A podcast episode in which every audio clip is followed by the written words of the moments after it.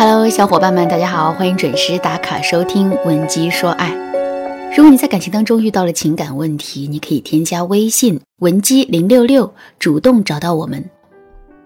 我们这边专业的导师团队会为你制定最科学的解决方案，帮你解决所有的情感问题。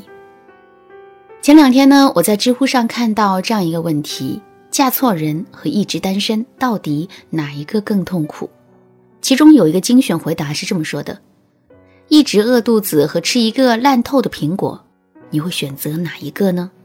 很显然，你会选择前者，因为如果仅仅是饿肚子的话，忍一忍也就过去了。可是，如果吃了那颗烂苹果，你除了会饿肚子之外，还会拉肚子，甚至还可能会面临更严重的后果。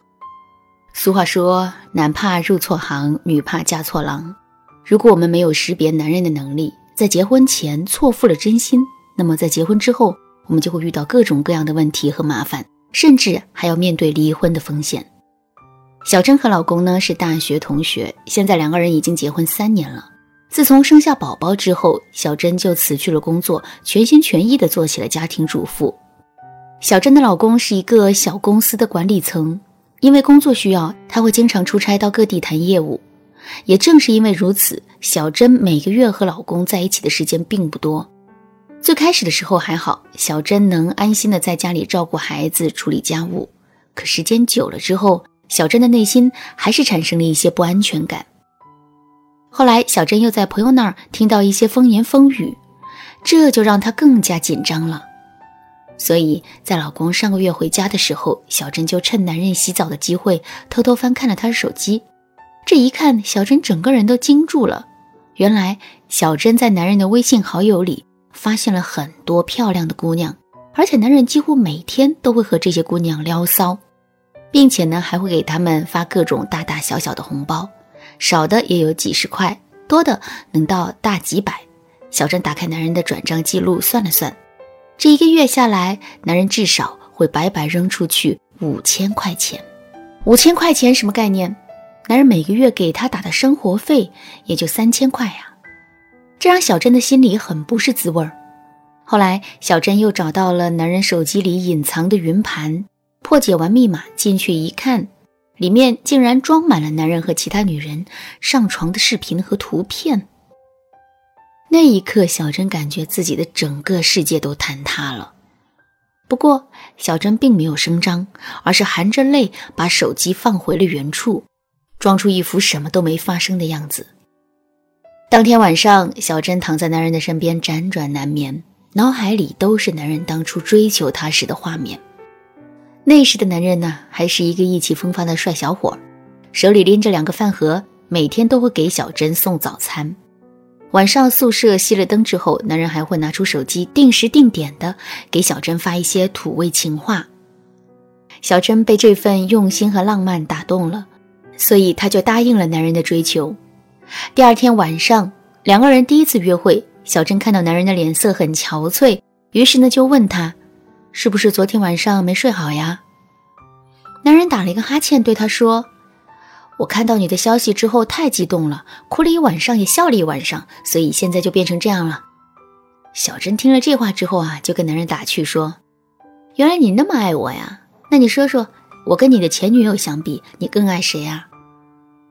男人想都没想就对小珍说：“当然是更爱你呀，他怎么能跟你相提并论呢？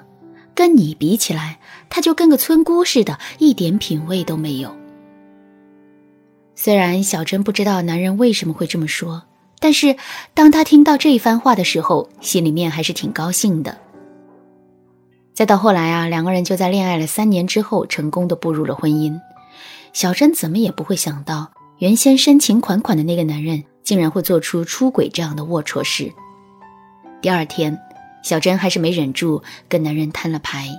她本以为男人会为自己的行为感到自责和忏悔，可没想到的是，男人竟然一脸平静地对她说：“我跟那件女人只是逢场作戏，你不要多想。”听到这话，小珍的心里啊就更气了。